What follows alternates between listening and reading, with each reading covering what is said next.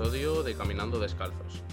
Hoy estamos aquí presentes los mismos de la semana pasada, Inés y Pablo. Hola chicos, ¿qué tal? Hola, Hola. Sergio, hola, ¿qué tal Inés? Bueno, tal y como os presentamos en el episodio introductorio de la semana pasada, la organización de la que formamos parte, de Health Impact, quiere implementar en Líbano diferentes proyectos que hagan la vida de las familias refugiadas algo más saludable. Claro, ahora además con, con el virus acechando, eh, quien más sufre sus consecuencias es quien menos dinero tiene.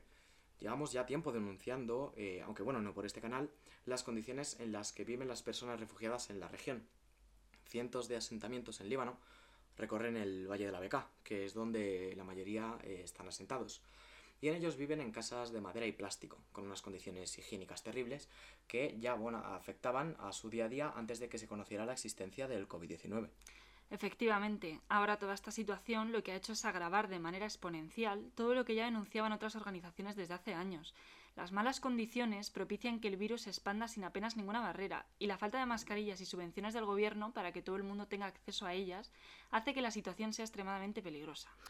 Eso es. Este es un claro ejemplo que pone de manifiesto que quien menor poder adquisitivo tiene sufre una mayor exposición al virus y obviamente afecta más a su salud y todo esto conlleva a que tengan mucho más riesgos de infecciones y lo que para nosotros puede ser algo quizás más básico, ellos al no tener ni medidas ni conocimientos sanitarios les puede suponer un problema extra si lo comparamos con la situación o los tiempos que vivimos aquí en España. Bueno, ahora hablando un poquito más sobre nosotros, en The Health Impact queremos presentaros cuatro proyectos iniciales para reducir los riesgos de las personas refugiadas en la medida de lo posible. Nuestro primer proyecto, Promoción de la Salud, consiste en enseñar a las familias que viven en los asentamientos las principales medidas que deben tomarse en situaciones tan precarias como puede ser un pequeño corte o herida y necesidades básicas de higiene y limpieza. Todo esto que para nosotros es básico y prácticamente impensable, para ellos puede suponer la diferencia entre una simple cicatriz o una infección grave que les deja importantes secuelas para toda la vida si no saben cómo tratarlo. Por eso, nuestra misión es brindar una educación que dure en el tiempo y construir hábitos que garanticen un día a día más saludable para toda una vida. Eso es. Por ejemplo, yo cuando estuve trabajando en Líbano, estábamos Alison y yo eh, en un asentamiento, trabajando con otra organización en un proyecto distinto. Y una madre con su hijo se acercó a Alison, eh, porque bueno, ya sabía que, que Alison es enfermera, y le preguntó cómo podía eh, curar la herida que su hijo se había hecho dos o tres días antes por haberse caído. El niño se, se había hecho una brecha en la cabeza y la madre lo que hizo para curar la infección fue desmenuzar una pastilla de ibuprofeno y ponérsela encima. Claro, lo que esto provocó fue que una, una infección enorme en el niño que posteriormente tuvo que, que ser curada con ya materiales, eh, bueno, sanitarios, ¿no? Eh, Claro. Desinfectantes, eh, betadine o lo que o lo que Allison utilizara. Madre mía, aquí tenemos, bueno, un ejemplo básico de lo que allí sucede por falta de medios a diario. En nuestro siguiente proyecto tratamos las enfermedades crónicas. Esto al final no es nuevo para nosotros, las enfermedades crónicas, por desgracia, nos pueden afectar a cualquiera, pero cuando vives en un entorno desafiante y no tienes recursos ni conocimientos al respecto, las enfermedades crónicas son mucho más peligrosas e incluso pueden llegar a ser letales. Nuestro objetivo es educar sobre rutinas saludables y enseñar eh, los conocimientos básicos sobre enfermedades cardíacas, respiratorias y motoras, para que todas las personas puedan distinguir los síntomas y reciban un tratamiento y la atención médica que, que requieren. Desde luego, aquí en España hemos visto cómo la reducción de ayudas a la dependencia y los masivos recortes que han impuesto han vulnerado el derecho de las familias a una vida digna.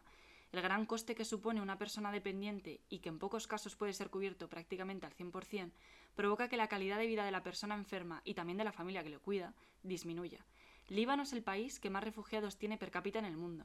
¿Qué nos hace pensar que en un país que tiene tal volumen de refugiados y que la mitad de la población se encuentra bajo el umbral de la pobreza, la situación va a ser mejor? Efectivamente, Inés. Bueno, nuestro, nuestro último proyecto que vamos a presentar, aunque bueno, no es menos importante, eh, queremos destacar la importancia de un entorno saludable. Nuestro objetivo con este proyecto es ayudar a las comunidades a crear entornos más saludables para ellos y para sus familias. Es decir, limpiar asentamientos, recolectar basura, limpiar tuberías de drenaje, vías de agua y proporcionar educación y materiales a las familias para evitar inundaciones que se dan cada año por la falta de recursos del gobierno. Es decir, si ahora eh, a nosotros el sistema eh, de alcantarillado se nos colapsara y el gobierno no hiciera nada, lo que tendríamos que hacer eh, sería bajar y eh, con nuestras mismos, propias es. manos, efectivamente, y herramientas, tratar de, de solucionarlo. Queremos enseñar a niños y niñas de todas las edades hábitos saludables con el objetivo de crear una comunidad saludable en los próximos años. Miles de refugiados no tienen acceso constante a la escuela. De hecho, ACNUR estima que más del 50% de los refugiados sirios, niños, no, no pueden atender. Y claro, debido a ello, se pierden cosas eh, como información y educación básica que niños de, de otras partes del mundo sí tienen eh, acceso eh, con total normalidad. Aprender sobre los gérmenes, lavarse las manos, evitar contagiar un resfriado y otras actividades relacionadas con la salud que aquí en España sí que están a la orden del día y son muy, son muy básicas, pero hay determinados países que no gozan de este privilegio, que además tan importante es eh, en estos días.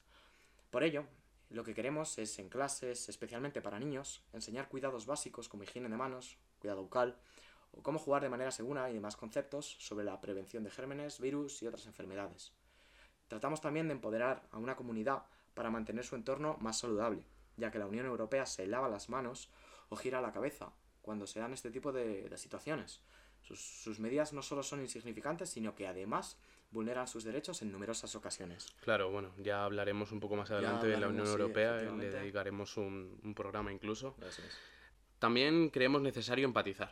A lo largo de la historia, los conflictos han ido sucediendo en todas las partes del mundo y por ende han traído consigo eh, diferentes consecuencias, como exilios, migraciones y demás movimientos dentro o fuera de nuestro país. No podemos olvidar que nuestros abuelos fueron los primeros que se vieron afectados por ello y que fueron muchos los que tuvieron que emigrar para poder sobrevivir a la dictadura que vendría después de la Guerra Civil Española. Por poner al final un ejemplo real y, y algo que pasó aquí hace unos años. También tenemos que dejar claro que porque nos pasara a nosotros hace unos años o porque le pueda pasar a cualquiera no debería de ser un motivo por el que debiéramos respetar los derechos de las personas migrantes, sino porque simplemente son personas y punto. Y nada, hasta aquí el programa de hoy en el que hemos analizado un poco por encima los diferentes proyectos que desde The Health Impact queremos llevar a cabo en Líbano una vez que reunamos el dinero suficiente para ello. No os olvidéis que podéis escribirnos a caminando.descalzos.org y si os animáis, daros una vuelta por nuestra web de healthimpact.org y redes sociales arroba de Health Impact. Muchas gracias a todos por estar aquí una semana más. A gracias vosotros. Pablo, Muchas gracias Inés. Y nos vemos la semana que viene. Chao. Adiós.